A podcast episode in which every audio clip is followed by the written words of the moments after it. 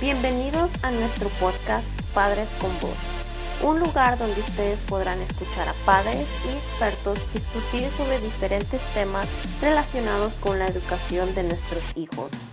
No se olviden de seguir nuestras redes sociales en Isla NC.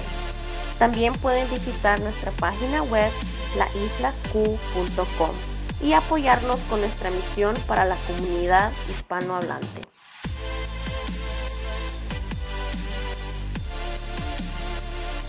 Hola a todos, mi nombre es Jenny Ramírez y soy una de este, las hosts del nuevo podcast de Padres con Voz. Y esta tarde tengo, esta mañana, tengo este, el honor de tener a una de nuestras mamás y co-host de este episodio de Padres con Voz. Este, si te quieres presentar. Hola, muy buenos días. Uh, mi nombre es Jenny y muchas gracias Jenny por esta invitación y por hacerme parte de este uh, podcast. Definitivamente, estoy bien emocionada porque es nuestro primer episodio y vamos a hablar este, algo de que es bien importante a la misión de Isla. En Isla, este, nuestra misión es construir comunidad y liderazgo a través de programas educativas y culturales al español. Y tenemos una misión bastante grande en enfocarnos en lo que es el bilingüismo y el multiculturismo. So, esta mañana vamos a estar hablando de cómo es crear un niño bilingüe. Este, so vamos a tener este, una conversación sobre las experiencias de Jenny criando a sus niños bilingües. So vamos a empezar con la primera pregunta. Ah, este, ¿Cuántos niños tienes? Uh, tengo tres niños varones, uno de ocho años, uno de seis años y el bebé que apenas tiene dos meses y medio. So, tengo mucho trabajo con ellos tres. ¿Y estás criando a los niños bilingües? Claro que sí. Uh, este, desde chiquitos uh, yo les empecé hablando el español. Para mí era muy importante criarlos en el idioma uh, de materno, que es el español, ya que soy latina, soy de México, este, eh, específicamente de Guanajuato. y para mí es este, esencial que ellos lo hablen, ya que pues uh, como sabemos, siempre estas generaciones que estamos viviendo en los Estados Unidos, pues casi la mayoría hablamos el inglés y el español, pero obviamente ya en nuestro país solamente se habla el español. So, para mí era muy importante que mis hijos, uh, si en dado caso llegáramos a ir a visitar a México, puedan comunicarse con sus abuelitos, con sus tíos, y sí, más que nada por eso. ¿Y cuál ha sido la parte más difícil de criar a sus hijos bilingües? Ok, lo más difícil es de que, como digo, estamos en un país donde la mayoría o casi todos hablan el inglés, aunque no es un idioma este, oficial, sabemos que el inglés es el que se habla, entonces uh, para mí ha sido un poco complicado porque obviamente uh, cuando los niños entran a la escuela, a veces eso es una de las barreras para poder este, tener un comienzo bien para la escuela. Entonces creo que aparte, pues el hecho de que uh, siempre la gente, uh, no sé, uh, si eres un, un, americano, un anglosajón y hablas el español, para ellos es como que, wow, qué padre. Pero si eres un hispano que hablas español, es como que, mm, no, ¿por qué hablas español? ¿no? Y, es, eso es algo este, bien interesante, ¿verdad? Porque lo escuchamos mucho este, de, de, esta parte de cuando los niños comienzan la escuela y este, hablan español en la casa, este, las escuelas dejándonos saber que oh, debes hablar más el inglés en la casa. Este, esto va a mi próxima pregunta. ¿Hubo alguna vez en la cual consideraste no hablarle en español a tus hijos? Sí, cuando mis hijos uh, tenían dos años, ellos este, tuvieron dificultades para hablar, uh, entonces ellos recibieron terapia del habla. Gracias a Dios conseguí a una terapista que hablaba español y ella me platicó sobre lo importante que era que este, le dejara bien en base eh, la fundación del español, pero que también mezclara un poquito el inglés. Uh, y más que nada porque los niños después resulta que el inglés se les hizo mucho más fácil y sí, sí lo es. Este, yo sé que para una persona adulta siempre uno dice, oh, es que eh, aprender inglés es muy difícil. Ah, no es solo el inglés, creo que es cualquier otro idioma, pero cuando eres pequeño, bueno, yo lo he visto que ah, es un poco más fácil. Ah, entonces, este, sí, para ellos el inglés era como lo más, lo más fácil y entonces lo más sencillo y era el que más agarraban. Y este, ¿qué beneficios tú ves como padre criando tus hijos bilingües? Para mí, los beneficios ah, los veo como, como un, ejemplo. Hay un dicho que dice, ah, habla sobre el aprender la lectura, pero para mí creo que aplica en el idioma. Eh, dice que hablar un, para mí es hablar un segundo idioma cambia tu vida. ¿Por qué? Porque lo cambia porque hay mejores oportunidades. Y yo lo he visto conmigo misma, yo soy bilingüe, este, entonces te abre muchas oportunidades de empleo, Ah, otra cosa, este, tienes la oportunidad de tener esta, ah, de que disfrutas música en inglés, disfrutas música en español, al igual, este, uh, yo que sé, televisión, el visitar lugares donde puedes hablar los dos idiomas. Sí, es algo este, que no pensamos a veces. Yo, yo no pienso en eso que este, en la parte del bilingüismo, el interés de los dos, ¿verdad? Lo que dijiste de la música en inglés y español. Yo siempre tengo una mezcla de los dos. Me gusta mucho la música en español, pero también escucho la música en inglés y igual feliz, ¿verdad?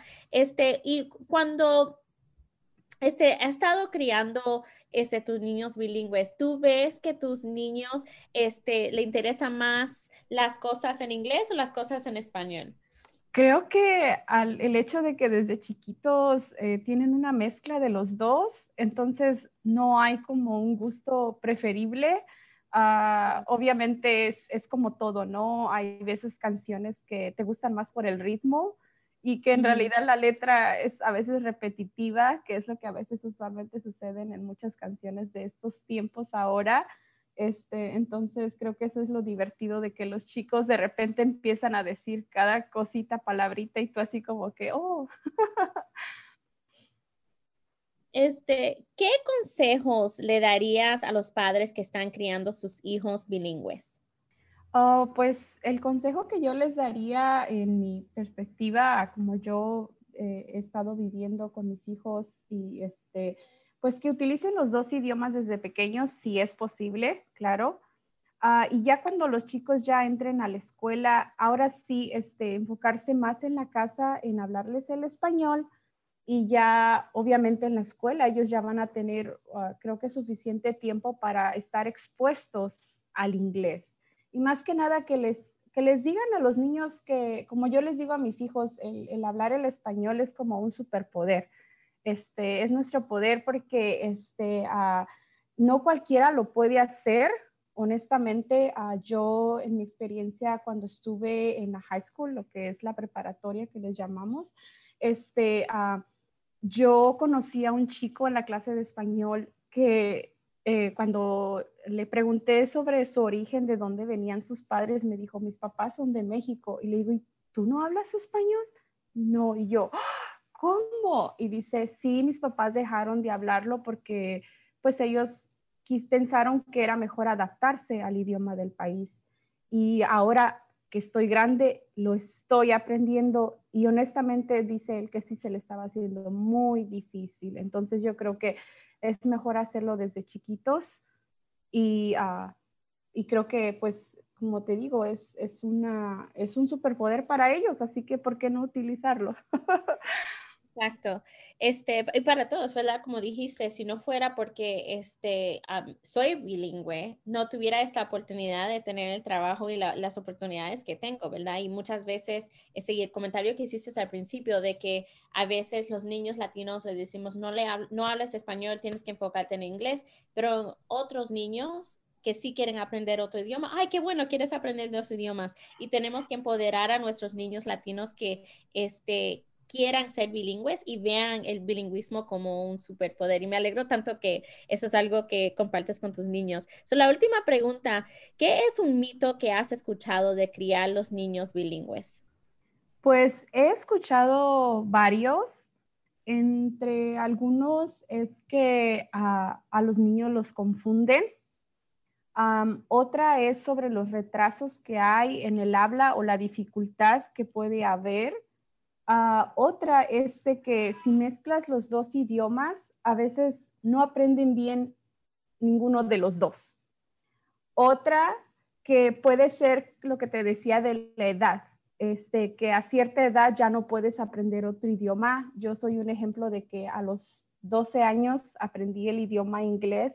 No lo manejo al 100%, pero sí me defiendo un 80%. Y otra cosa es que, ah, no sé, yo sé que dicen que los niños cuando son muy pequeños son como unas esponjitas y que absorben todo, pero yo sí soy de las personas que piensa que es una destreza, que necesitas practicar. Entonces, para eso es ahí donde yo creo que nosotros como padres de familia, nuestros tíos, nuestros primos, es importante que sigamos practicando con los chicos el español. Tengo la oportunidad de tener ah, de visita a un primo de México, entonces mis chicos ahora están hablando más el español porque saben que él lo habla, entonces es como que ellos se esfuerzan porque ellos quieren comunicarse con él este, entonces es muy padre, al igual cuando viene mi abuelita de visita, mi niño, el mediano, es el que más lo, habla con ella. Y es curioso porque él es como su intérprete de ella. Ah, la abuelita dice algo y él se lo dice en inglés, pero después se acuerda que la abuela habla español y se lo interpreta. Y es curioso porque él sí puede distinguir, él sabe, yo sé que en esa parte hay, como digo yo, el mito de que dicen que se confunden de los dos idiomas, pero yo sé que en algún momento sí nos damos cuenta que estamos hablando o ya sea el inglés o el español y en esa parte ahí lo corregimos. Pero sí, la práctica, la práctica, yo sé que sí dice uno que es muy fácil, pero el practicarlo, eso va, dicen practice makes perfect en inglés, entonces la práctica hace al maestro y creo que yo creo en eso. No, estoy totalmente de acuerdo contigo. Yo tengo una niña de tres años y este, mi pareja no habla el español. Y so, en casa yo soy la que hablo español y a mí se me hace difícil porque siempre estoy pensando en inglés. Este, me toma bastante tiempo en este, pensar en el español. Tengo que estar toda la mañana o todo el día hablando en español para que por fin me cambie ese, lo que se dice en inglés es code switch. Um, y es algo de, de, estos mitos que mencionaste, es que los niños se confunden y no es que los niños se están confundiendo. Y estoy bien emocionada que la próxima parte de esta conversación va a ser con la doctora María Redondo, donde puede hablar de estos mitos específicamente, de la parte cognitiva este, de los niños en ser bilingües y hablar el español. Este, muchísimas gracias, Jenny, por compartir tu experiencia ah, y más que nada por este, ser uno de los papás que entiende este, la importancia del bilingüismo, la importancia de, apoyar a nuestros niños latinos que hablen en español y, que estés conmigo en este primer podcast de Padres con Voz, donde podemos compartir con otras, otros papás este, latinos, hispanohablantes, este, sobre estas cosas que a lo mejor no se hablan tanto, ¿verdad? Y no tenemos la oportunidad como comunidad de tener una conversación honesta y esté transparente de la realidad de criar los niños este, en este ambiente y con este superpoder. So, muchísimas gracias, Jenny. Ahora vamos a entrar en una conversación con la doctora María Redondo, este, con unas preguntas este, específicamente alrededor del el bilingüismo.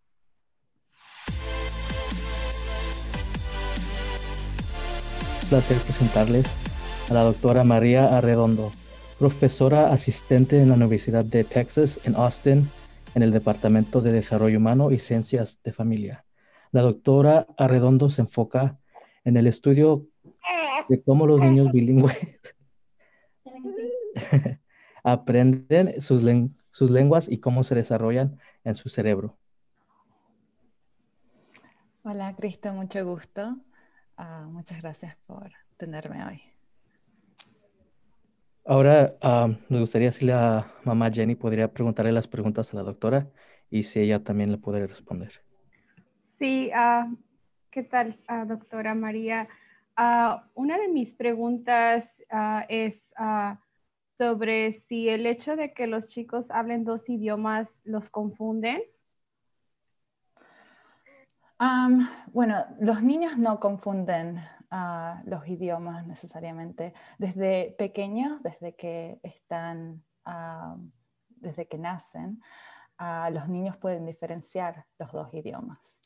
al principio, cuando recién nacen, recién en los primeros días de nacimiento, ellos pueden distinguir los dos idiomas por el ritmo y la prosodia, especialmente si usted los habla los dos idiomas. si habla el inglés y el español, ellos entienden, ellos lo han escuchado cuando estaban antes de nacer. y cuando, cuando nacen, ellos usan ese ritmo que, del que usted, como usted habla el inglés y como usted habla el español, para distinguir los dos idiomas. Cuando se, a los siguientes meses, especialmente más o menos los cuatro o seis meses, ellos pueden usar los sonidos de esos dos idiomas, los sonidos que son características de esos dos idiomas, para separarlos. Por ejemplo, en el español, nosotros usamos la doble L o la ñ, el ya, la doble R. Ah, entonces ellos pueden entender, ellos distinguen esos, ah, esos sonidos y pueden saber que usted está hablando el español o que está hablando el otro idioma, el inglés. Ah, de esa manera, cuando ellos van creciendo en ese primer año, ellos empiezan es como que ya saben cuáles son las palabras que van, o cuando usted está hablando el inglés o el español. Ah, entonces no es que los confundan. Ah, también eh, cuando van creciendo. Una ah, pregunta, doctora Redondo. Este, en, en, lo que dijiste es que los niños pueden distinguir entre los sonidos. Este, una de las cosas que he escuchado en diferentes plataformas alrededor del bilingüismo es esta parte cuando los niños son chiquitos, este, que están haciendo ese code switch. este, ¿Eso es lo que hablas cuando dices que están distinguiendo entre los diferentes sonidos? Exacto. Sí. Y también cuando están haciendo eso, ah, el code switch, el, code switch para las personas que capaz que no saben, es cuando un niño, ah, todas las personas lo hacemos, cambiamos el inglés o el español algunas veces sin darnos cuentas. Ah, es porque es algo natural para nosotros, porque sabemos las dos lenguas. Pero como los niños están aprendiendo sus idiomas, y cualquier persona que está aprendiendo sus idiomas, no solamente los niños, cuando hay un code switch al otro idioma, es como que nos toma un poquito más de tiempo darnos cuenta que es el otro idioma. Ah, y los niños lo hacen lo mismo.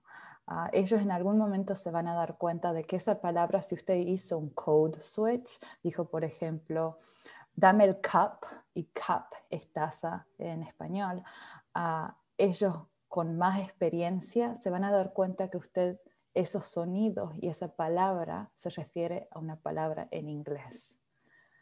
Ah, es posible también que si usted habla con los dos idiomas a la misma vez en la misma frase, los niños también van a poder hacer, van a hablar como usted, usando los dos idiomas al mismo tiempo. Entonces no es que los confundan, ellos están tratando de imitar la lengua que escuchan en su, eh, alrededor de ellos.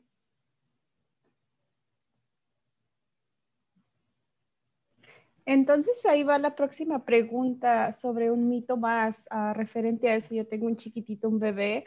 Ah, ¿Es cierto que el hablar el ah, otro idioma retrasa el habla o se les hace difícil a ellos para comunicarse, para hablar? ok, esto es algo de verdad, pero no es tanto para, como para preocuparse. la realidad es de que un niño que está aprendiendo un idioma pasa mucho más tiempo que un niño que es bilingüe.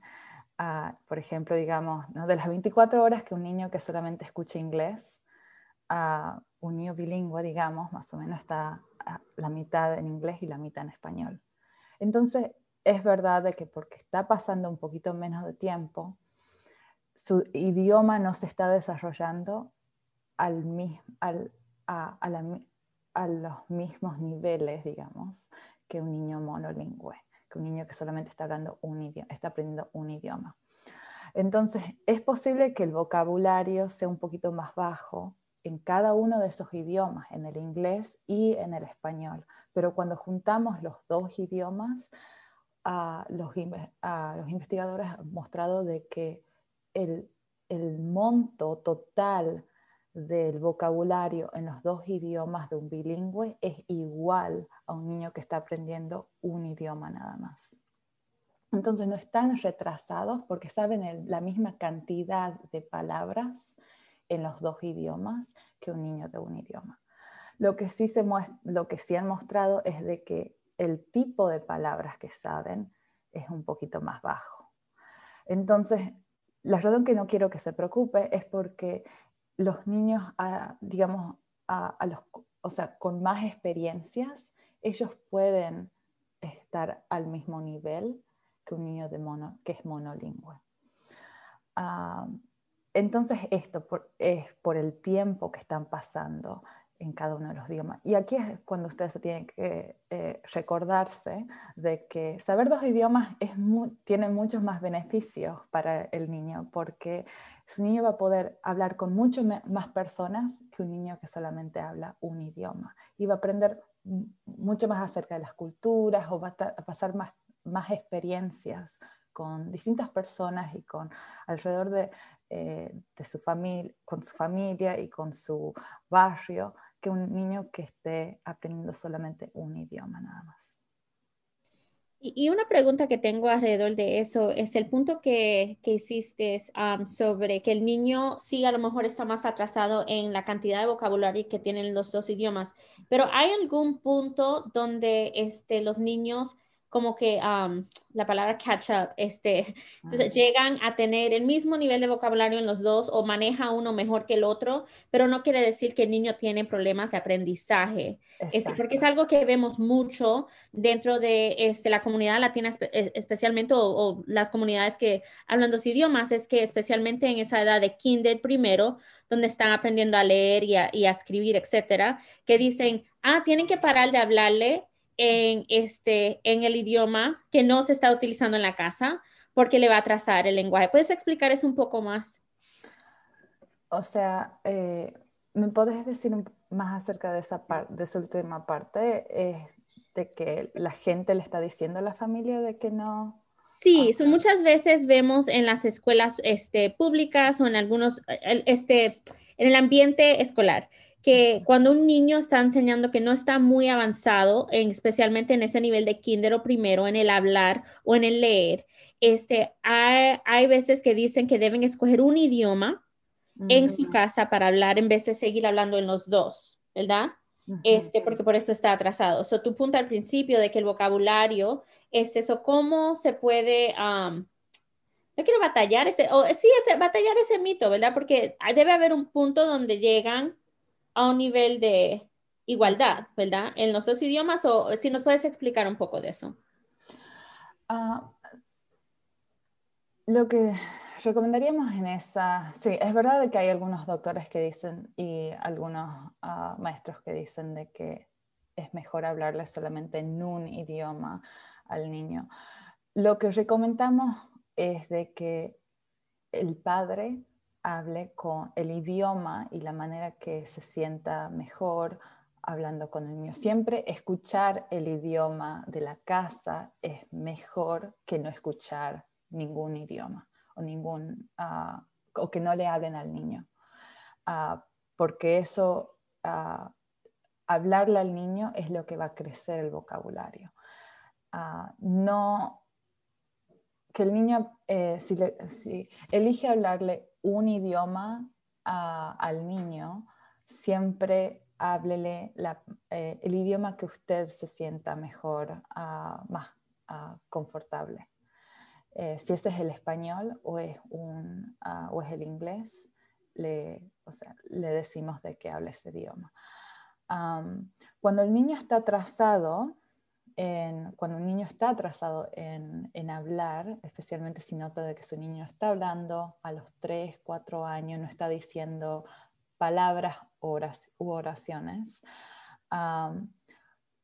los terapistas usualmente tendrían que medir los dos idiomas, el inglés y el español, para saber más o menos cuál es el idioma en el que el niño está atrasado o si está completamente atrasado en los dos idiomas, es cuando ahí es cuando más o menos tenemos que ver si es en verdad un atraso del habla, porque es posible que el niño tenga una preferencia a uno de los idiomas. Y puede ser de que su niño, aunque usted solamente le esté hablando en español, tenga una preferencia al inglés. Y eso es completamente normal a los niños algunas veces cuando ellos dan cuenta de que el idioma de todo el mundo es el inglés, es como que hacen esa preferencia. Y si es verdad de que nota de que su hijo prefiere aprender el inglés más que el español ah, y está atrasado en el habla, Ah, ahí es cuando trataríamos de ver ah, cómo poder crecer ese idioma que el niño prefiere para poder tener, dar esa terapia en el idioma que el niño prefiere y crecer esos idiomas. Pero eso es para los niños que no tienen un crecimiento típico del idioma.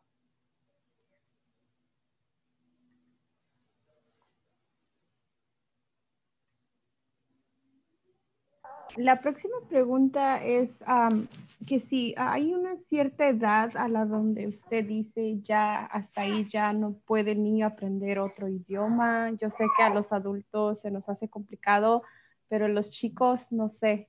¿Cuál sería su opinión? Es cierto que es más difícil cuando crecemos ah, con la edad, de que eh, no es, más, es más difícil aprender un idioma. Bueno, al principio había investigaciones mostrando de una etapa crítica para aprender los idiomas, eran los primeros dos, tres años de edad y también después ha crecido hasta las investigaciones empezaron a mostrar de que los primeros siete años de edad son los mejores años para poder aprender un idioma y después ahora está subiendo hasta la adolescencia. Yo, por ejemplo, aprendí el inglés a los 12 años.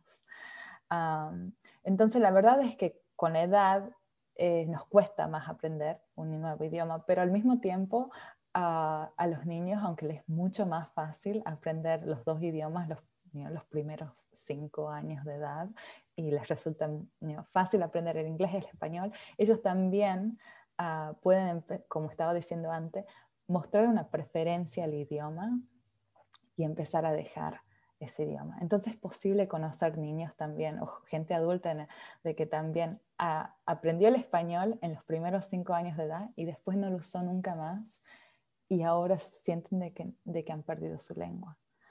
Y es verdad que lo pueden, o sea, pueden reaprender el español, pero lo que muestra ese tipo de experiencia es de que los idiomas se pueden aprender y, eh, y, olvidárselos. De que un idioma es tan, eh, es como sensitivo. Eh, entonces, como que si no tenés el medio ambiente para poder crecer esos idiomas y seguir creciendo los idiomas, uno los pierde o se queda en esa, ah, como atascado en esa y no crecer su vocabulario para seguir creciendo ese idioma.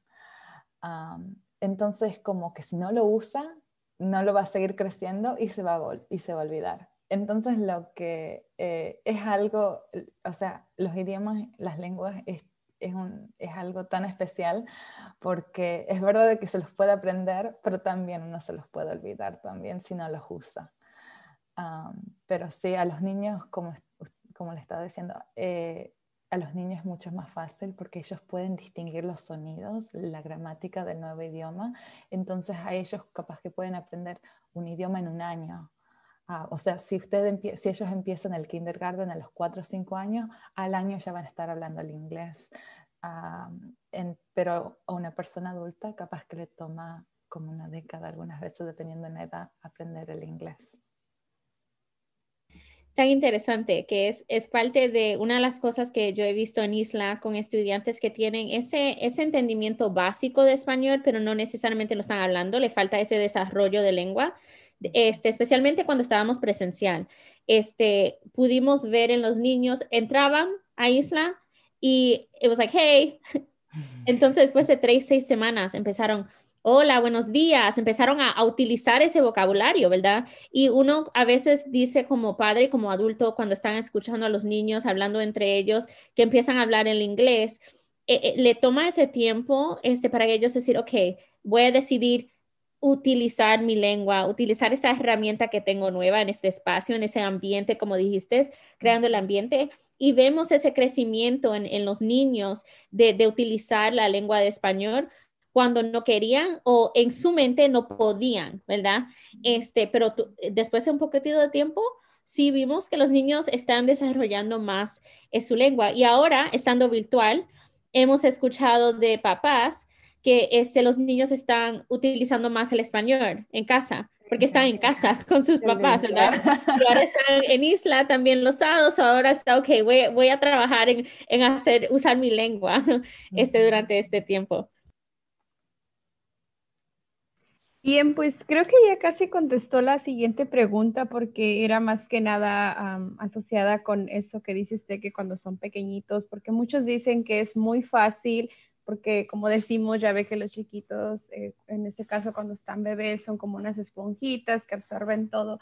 Pero pues sí, es cierto, esa parte donde dice usted que se necesita práctica, ¿no? Porque al final de cuentas es una destreza, ¿no? Eso es lo que yo, yo como lo veo el idioma y porque pues en este caso ahora la próxima pregunta sería como hablábamos sobre el aprender solo dos idiomas, pero creo que entonces eso ayudaría, ¿no? Como aprender hasta un tercer idioma.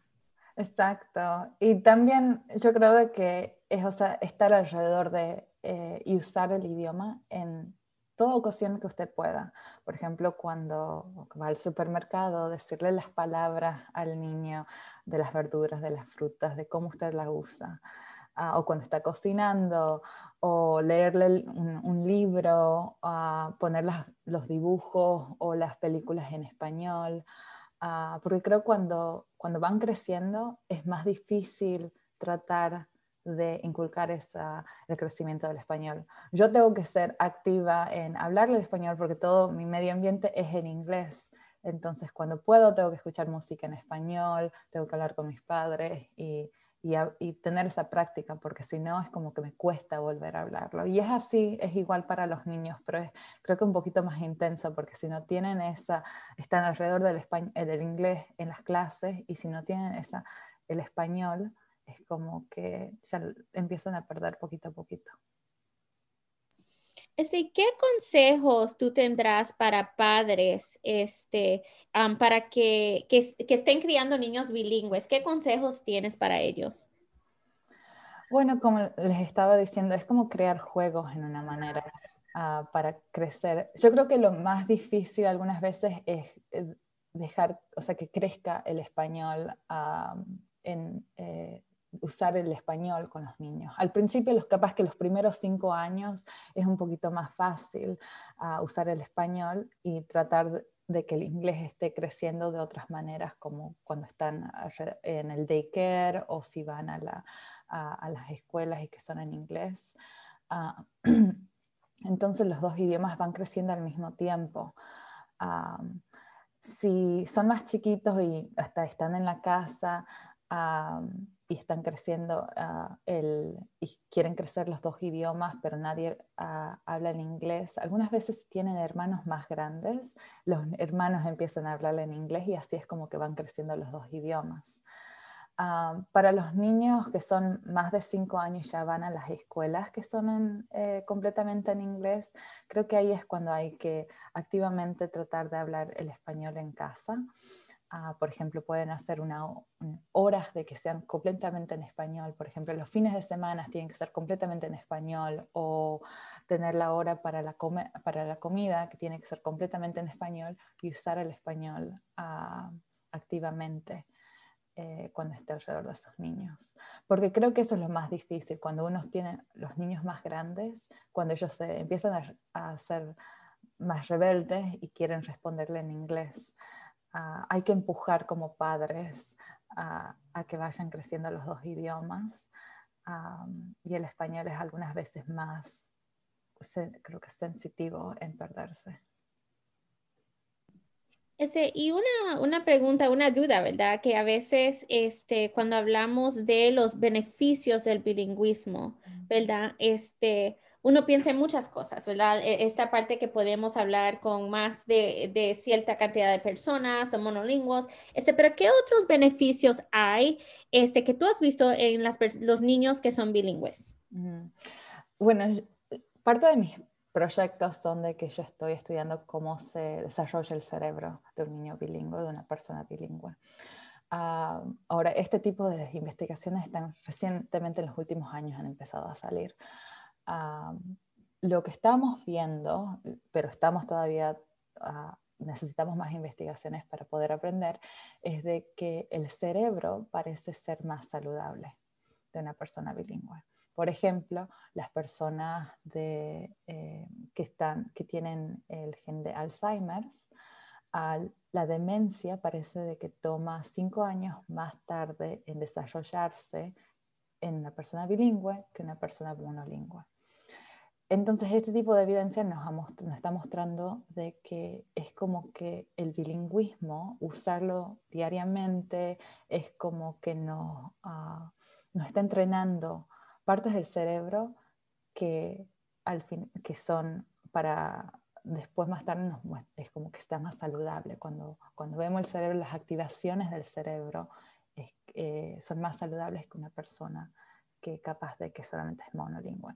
Pero son investigaciones todavía mostrando, lo que estamos tratando de ver es que si es el bilingüismo o es seguir, poder aprender más acerca del idioma, lo que están dando estos beneficios.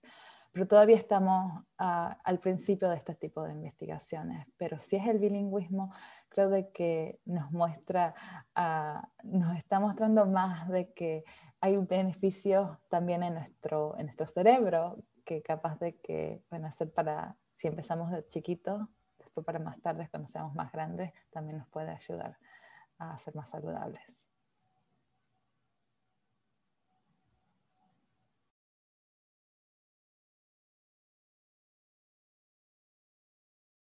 Ahora que menciona eso, doctora, yo estaba leyendo un libro donde ah, te recomendaban como ejercicios para el cerebro, porque así como mantenemos nuestro cuerpo saludable, decía que era padre también ah, tener nuestro cerebro saludable y tenerlo activo, ¿verdad?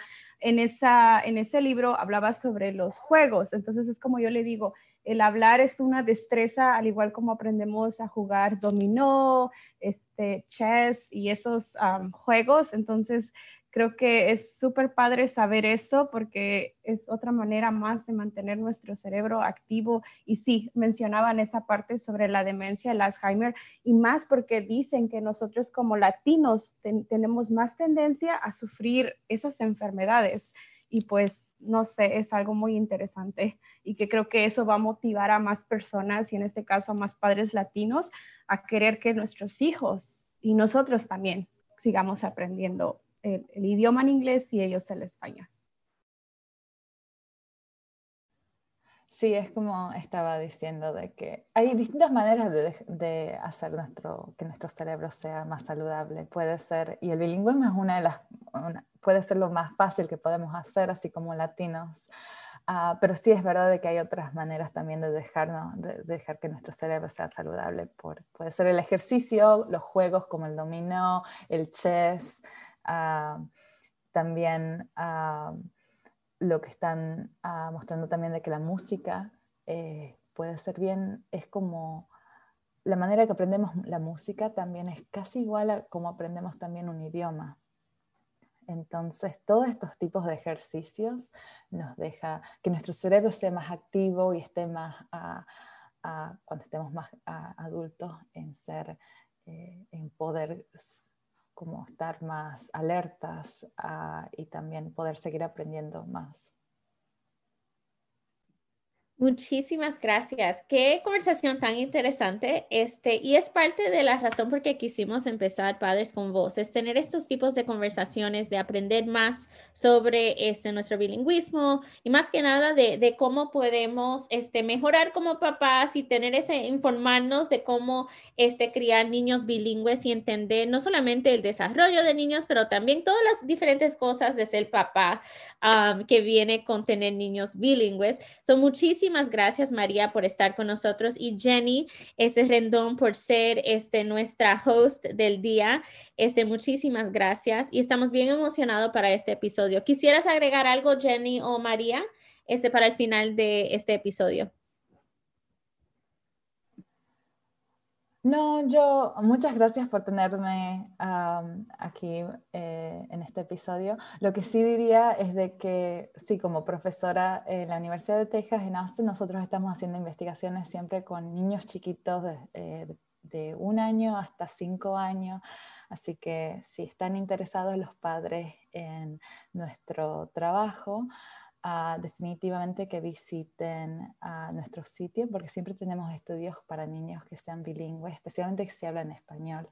así que si eh, quieren compartir con nosotros y quieren estar, tenemos estudios por Zoom, así que si los padres quieren ser parte de nuestros estudios de cómo los niños están aprendiendo los dos idiomas, de que por favor que eh, ahí voy a mandar el, el sitio, así si quieren visitarnos.